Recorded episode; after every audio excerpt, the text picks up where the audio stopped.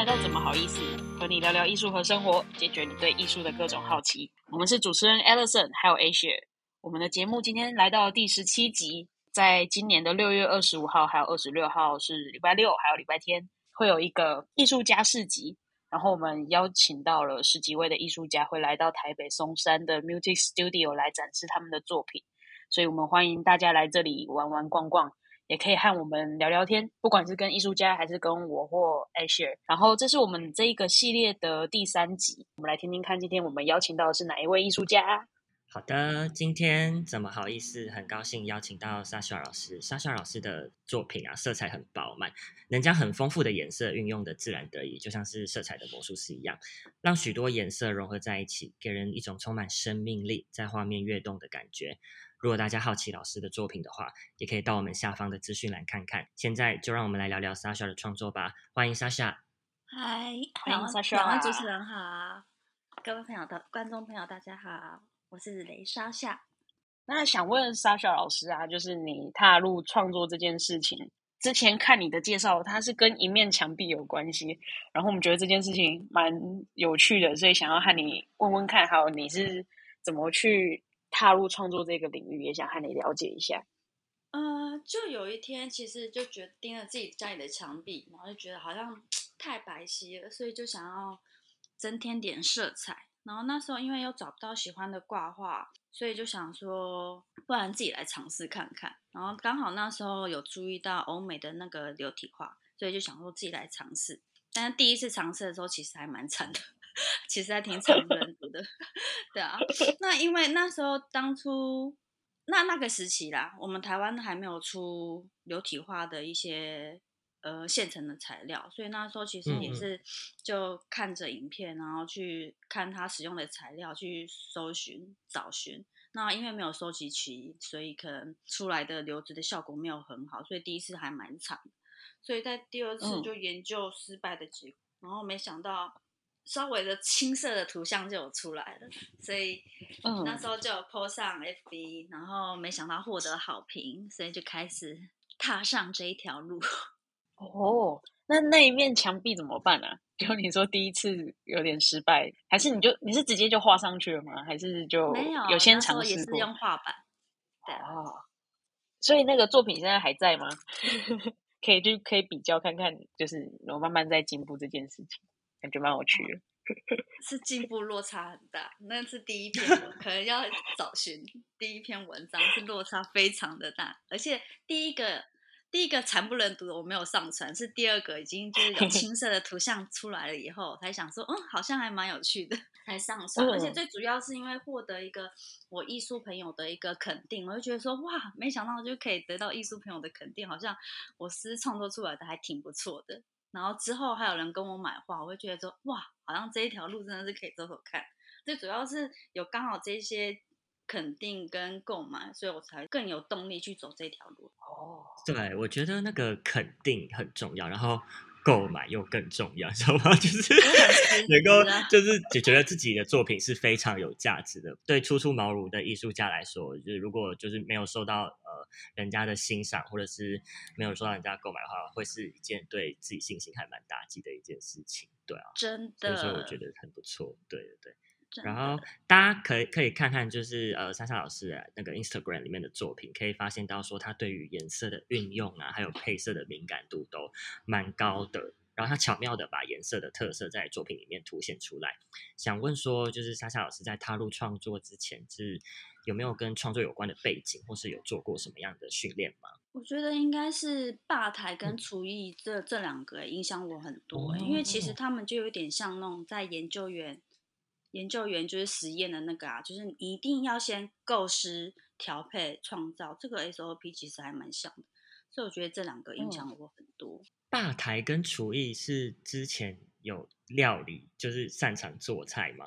厨艺这个也是一个很有趣的经历。其实我以前是不下厨的，那也是后来就是搬到一个住宅区，然后就泡面就吃腻了，跟便利商店 跟便利商店的东西就吃腻了，所以就想说，那不然我来尝试看看。然后就一尝试，没想到我就觉得哇，有我小当家的天分，越越试越好吃，就就开始增进自己的厨艺啊。因为你会去思考，其实厨艺真的是人类就是最初对审美体验的一种创造力的表现，嗯所以我觉得这个可能是因为这个有影响到后面的艺术的。哦，我觉得还，我觉得还蛮厉害的，就是就光是从吃泡面就下定决心要去精进自己的厨艺，然后墙墙壁有点空，就开始画作作品。对对，对就是感觉是一个很有动力的人。然后厨艺这个部分，其实我就还蛮感同身受，因为我有一段时间也是 在家里不知道吃什么，然后外面的东西都吃的很腻，然后我就决定开始自己下厨。虽然说没有到很，就是可能莎莎老师这样小当家啦，就可能是小喷家，就是主喷家，但是 但是我觉得那个下厨的过程，你会学到很多东西，呃，一个专注的展现，因为下厨可能跟创作一样是。没有办法中断的，就是在途中你可能就是需要很全心全意的灌灌注在那个里面，然后才可以端出一个好的料理或者是好的作品给大家。所以说练那个专注力，我觉得培养那个专注力肯定是一个对创作来说很重要的一个前置条件了。所以就大概能够理解，就是像莎莎老师的想法，对。像训练的话，其实因为是刚等于说是跨领域接触艺术，我以前也是完全没有碰艺术的嘛，所以其实那时候就观摩了很多其他艺术家的作品的颜色啊，然后还有看了我看了好多杂志的配色，然后跟知名大品牌的服装秀，哦，然后精品，嗯。然后就可能去逛百货，因为精品的东西都要比较精致，那他们的研究他们的颜色啊，所以觉得服装秀啦，服装秀对我的影响比较多，因为服装秀可能是女生你会有兴趣的，所以你会去看它的颜色的搭配，对美的嗯诠释。嗯，那老师好像在看您的作品的时候，都会有一些呃过过去的一些大大师，就是有临摹或者是说有去学习。那你是是都会去主动去去找这些资料吗？不是主动，应该是就碰巧，就是你一定生活中会有什么吸引你的啊、那你吸他吸引你，你就会去研究它啊。那既然是哦研究个过程，就把它记录下来啊。嗯嗯然后就把你自己欣赏的东西记录下来嘛，都是一个养分啊。因为他他们会成为大师，一定是他们有厉害的地方。那有些东西你光看看的感受，跟你去临摹下去的感受是不一样的啊、学习到的东西是不一样的。嗯嗯真的，我觉得有时候你看别人做，跟你实际去做，那个整体的感觉会差很多。而且这边也可以看得出来，莎莎老师是一个还蛮懂得观察生活的人，就是运用自己的生活经验来进行创作。呃，我相信大家都一定会有多多少少记录生活的习惯。那如果能够像莎莎老师这样子，把自己记录生活的习惯，进而化成自己就是去做事的动力，我无论是创作啊，或是各种呃心情上的记录或处理哈，我觉得算是还蛮正向正面，给自己一个鼓励，这样对。嗯，没错。我觉得自己尝试会获得一些成就感，嗯如果有尝试成功的话。那如果没有尝试成功的话，就会挫败，就会就会忽略这些事情。就最主要的就是还是要自己去动手做，去尝试啊。就是无论成功或失败，有一种至少我也有努力过的感觉。像是我之前下厨也常常不知道在煮什么，但是就是会有一种嗯，我会把它自己吃完 的感觉。就是一种体验呐、对对，对真的是一种生活上的体验，进而衍衍生出很多创作上的可能。那这边也想问一下老师说，在创作的路途上有没有遇到过什么样类型的困难，或者是什么样的呃困境或窘境？窘境当然就是经济来源啊。一一开始你嗯起步的时候，你的作品可能太青涩了，然后跟跨领域接触这行业的时候，其实你呃不知道平台跟通路的话，那很多都是要苦熬啊。等于说你要一开始你要去练你的技巧，然后再加上，其实我使用的复合美彩也是我自己调配，因为那时候台湾没有现成的嘛，我也是买在美术社买了很多不同的材料去试不同的，因为它会出来不同的效果，那就会影响到你想要表达呈现的东画面。那后来我是自己调配这些东西的话，我就可以掌控到它的浓稠度跟它要呈现的感觉啊。然后嗯我觉得这个当中，你就要花很多心力去去了解，然后跟一一门知识。我觉得艺术它涵盖的范围其实还蛮广，真只是的，对啊。那你你透透过艺术，你就会对生活扩大很多不一样的认知、感知、认识。我觉得就是，然后对美的沉思，像我以前，我觉得我连我连那个餐盘都是白色的，然后后来碰了艺术以后，我就觉得好像它也太洁白了。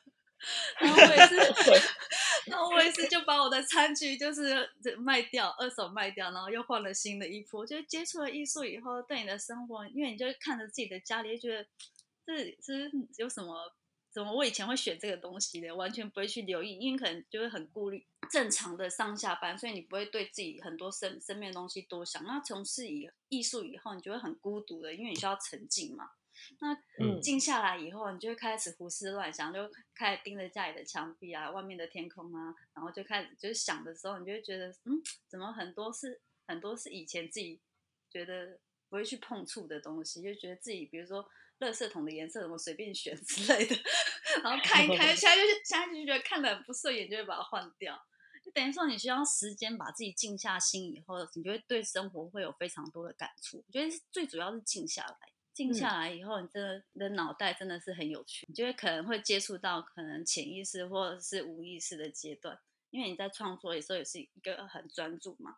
那嗯嗯，进入到的，你就会是很沉静的去思考过往啊。